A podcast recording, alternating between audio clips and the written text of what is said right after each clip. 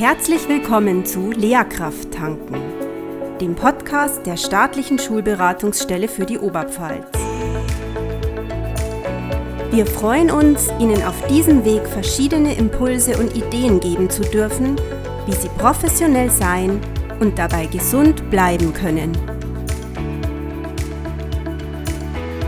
Viel Spaß dabei! In dieser Folge beschäftigen wir uns mit dem Jammern.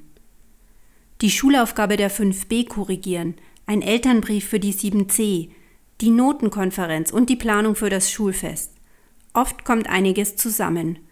Gründe zu jammern gäbe es bestimmt eine ganze Menge. Wenn wir jammern, dann hat das ja einen wichtigen Grund. Und wenn einen etwas ärgert, dann muss es schließlich auch mal raus, richtig? Nur zum Teil. Jammern in Maßen kann im sozialen Kontakt das Gemeinschaftsgefühl stärken und zeigt, ich bin nicht allein mit meinen Problemen. Andere verstehen mich, es geht ihnen genauso. Da greift dann das Sprichwort geteiltes Leid ist halbes Leid. Nimmt das Jammern einen zu großen Raum ein, dann wird es zu einem Problem. Denn die vermeintlich entlastende Wirkung ist zum größten Teil eine Illusion.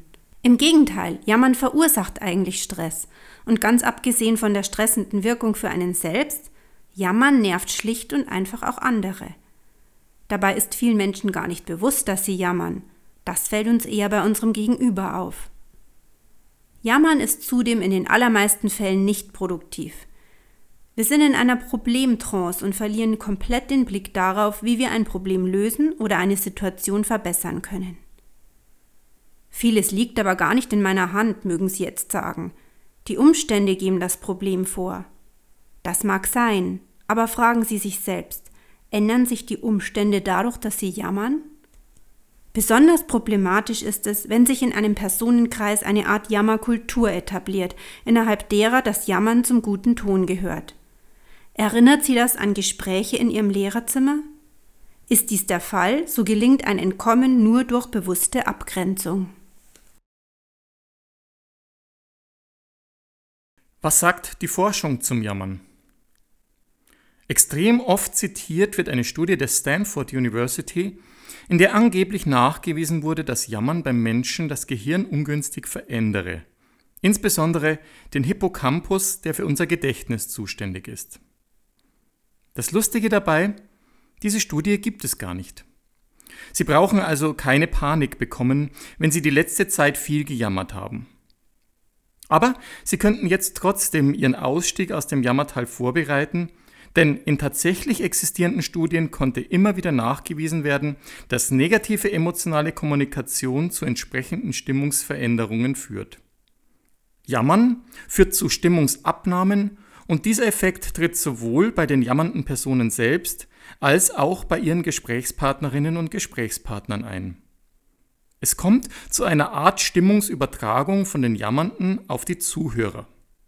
Somit ist Jammern tatsächlich ansteckend.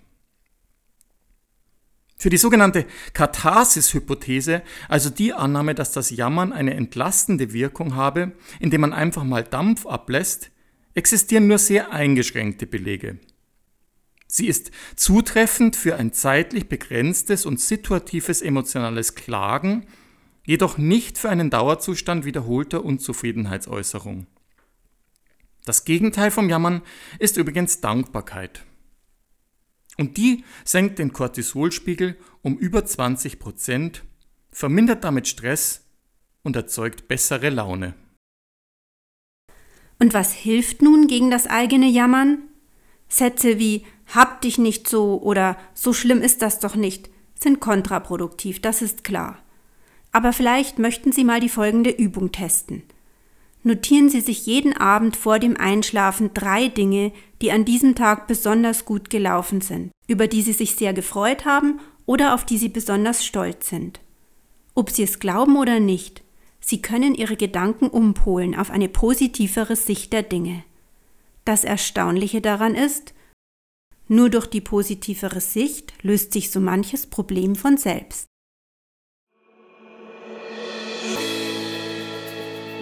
Wir hoffen, dass Ihnen diese Folge unseres Podcasts gefallen hat und freuen uns über Ihre Rückmeldungen, Kritik, Anregungen und Themenwünsche. Schreiben Sie uns bitte einfach unter lehrergesundheit.sbopf.de. Materialien zu unseren Folgen finden Sie auf unserer Website unter www.sbopf.de regionale Angebote.